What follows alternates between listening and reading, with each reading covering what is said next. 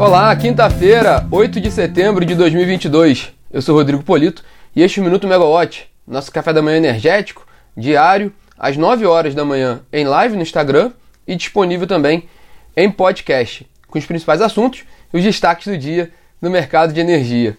Bom dia, pessoal. Aqui no Rio de Janeiro, 21 graus, tempo bom, com previsão de parcialmente ensolarado ao longo do dia, com a mínima na casa de 20 graus e a máxima de 31 graus.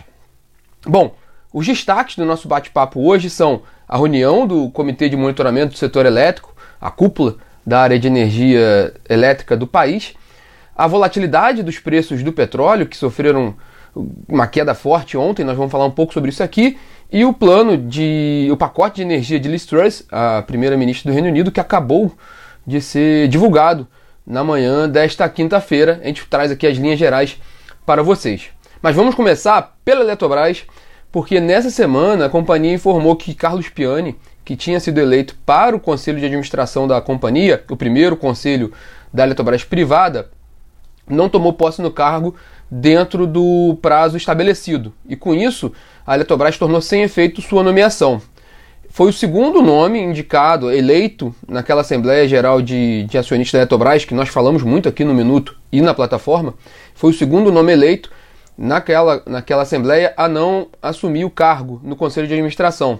Lembrando que o primeiro foi Otávio Lopes, que acabou se tornando, tomando posse como presidente da Light, e aí não poderia, evidentemente, assumir um cargo no Conselho de Administração da Eletrobras.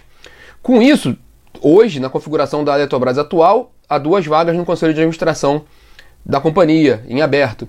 Só que a Eletrobras, em seu comunicado sobre essa, essa questão do Carlos Piani, informou que está em estudo na companhia uma reforma do estatuto social da empresa para reduzir o número de integrantes do conselho de 11 para 9 participantes. Então agora é só aguardar como vai ser o desdobramento dessa discussão e isso também tem que passar pela Assembleia de, de Acionistas. Lembrando que o presidente do Conselho de Administração da Eletrobras hoje é o Ivan Monteiro, um executivo conhecido no setor, ele já, vinha, já tinha um conhecimento longo no setor bancário, mas que ganhou evidência na área de energia, principalmente pela recuperação da Petrobras, primeiro como diretor financeiro e depois como presidente. Mas vamos falar sobre o dia de hoje.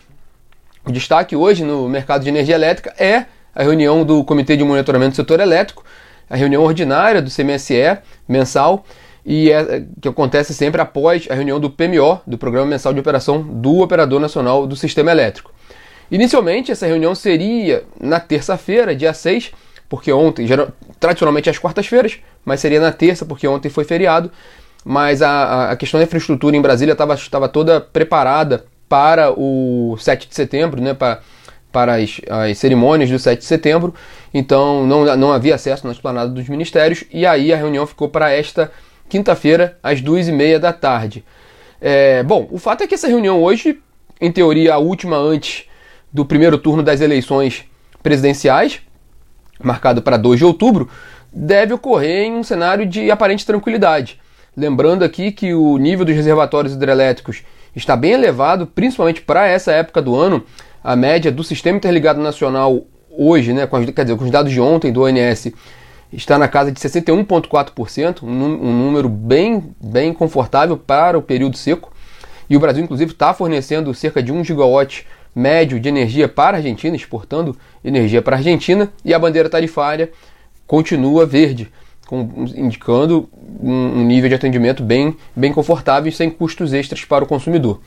É, bom, a reunião, como eu falei, começa às duas e meia e tem a participação prevista do ministro de Minas e Energia, Adolfo Saxida.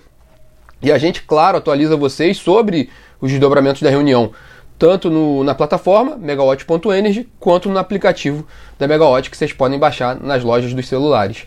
É, e no setor de óleo e gás, hoje às 11 horas saem dados dos estoques comerciais de petróleo dos Estados Unidos, que é um importante indicador para o mercado de, da commodity, né, para o mercado de contratos futuros de petróleo. É, também essa, essa, essa divulgação ocorre geralmente às quartas-feiras, mas ficou para quinta-feira porque houve um, um feriado na segunda-feira nos Estados Unidos e isso alterou o cronograma ali de levantamento de dados. É, bom, vale destacar que o preço do Brent ele tombou ontem, né, caiu quase 5,5%. chegando a 87 dólares e 76 centavos o barril. Né? Foi a primeira vez que ele ficou abaixo do patamar de 90 dólares desde o início de fevereiro, portanto, antes ainda da guerra entre a Rússia e a Ucrânia. E essa queda, segundo os especialistas, se deve muito ao desaquecimento da economia global, tanto na Europa quanto na China. Hoje pela manhã estava havendo uma recuperação do preço do Brent, que é referência internacional, e também para a Petrobras, ali na casa de 0,7%, um pouco acima de 88 dólares o barril. Então vamos ver como é que, como é que vai se comportar o setor de petróleo. É interessante que essa queda ela pode trazer um reflexo para os combustíveis no país, porque os dados da Abicom, Associação Brasileira de Importadores de Combustíveis, ainda referente à terça-feira, dia 6, então ainda não pegou essa queda forte do petróleo ontem, indicava que o preço da gasolina no Brasil estava sendo praticado com um prêmio de 5% em relação à média internacional, ao, preço de paridade de importação, e no caso do diesel, uma, um, um valor 2% acima com essa queda do Brent e, e, e já havia essa, essa, essa, esse valor mais alto, pode haver, é, não, não há uma definição, mas pode haver um espaço maior daqui para frente para novos, novos reajustes para baixo do preço dos combustíveis, como a gente tem visto no, nas últimas semanas, tanto na gasolina quanto no diesel. É, e fechando a agenda no Brasil, hoje o ministro da Economia Paulo Guedes participa né, de um evento na Associação Comercial de São Paulo, às 7 horas da, da, da noite, e falando sobre a situação, né, o cenário econômico do país. Lá fora, foi divulgado há pouco o pacote, o esperado pacote de energia de Liz Truss, a nova primeira-ministra do Reino Unido, e entre as linhas gerais está um congelamento de preços para o consumidor subsidiado pelo governo. É, não seria uma exclusividade também do Reino Unido, apesar da, né, da, do, do, dessa questão que é bem, bem, bem polêmica, né? É sempre um tabu sobre falar sobre congelamento de preços, mas a gente já tem falado muito aqui sobre a situação da, do custo da energia na Europa, mas não seria uma exclusividade do Reino Unido. Por exemplo, a agência de notícias Reuters divulgou hoje que o governo alemão também planeja subsidiar a conta de energia dos seus cidadãos. Então, também como um reflexo ali para, para tentar conter o efeito do, da alta do, do, do custo da energia para, para a inflação, principalmente. É, a expectativa, voltando ao Reino Unido, né, a expectativa do governo do, do Reino Unido é que esse pacote anunciado hoje possa reduzir em, em cerca de 5 pontos percentuais a inflação britânica, que é uma grande preocupação deles nesse momento. Outro destaque também feito pela primeira-ministra é que ela, ela, ela pretende, né, o desejo dela é tornar o Reino Unido líquido, exportador líquido de energia em 2040, que é um, uma meta bem desafiadora o, para o Reino Unido para se tornar exportador líquido de energia, vamos ver. E ela criticou também, durante a sua, sua apresentação desse pacote, ela criticou, é, de, de, forma geral, o que o governo britânico nunca, sempre ignorou a necessidade de segurança energética. É, só um, um rápido, uma rápida observação. É isso que, isso que talvez fica de principal mensagem que a gente vê hoje da guerra da Rússia e Ucrânia.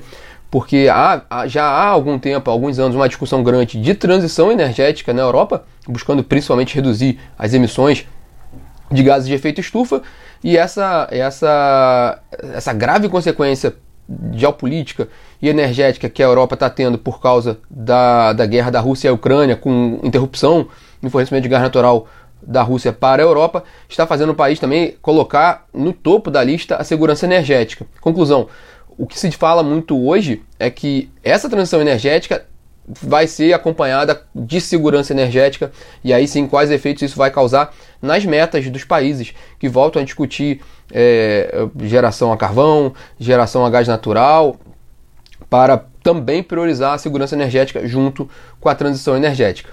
Bom, pessoal, esses são os destaques dessa quinta-feira. A gente vai atualizar vocês sobre todas essas informações ao longo do dia e amanhã a gente estará de volta aqui às 9 horas da manhã falando também sobre a agenda da próxima dessa sexta-feira. Tchau, tchau.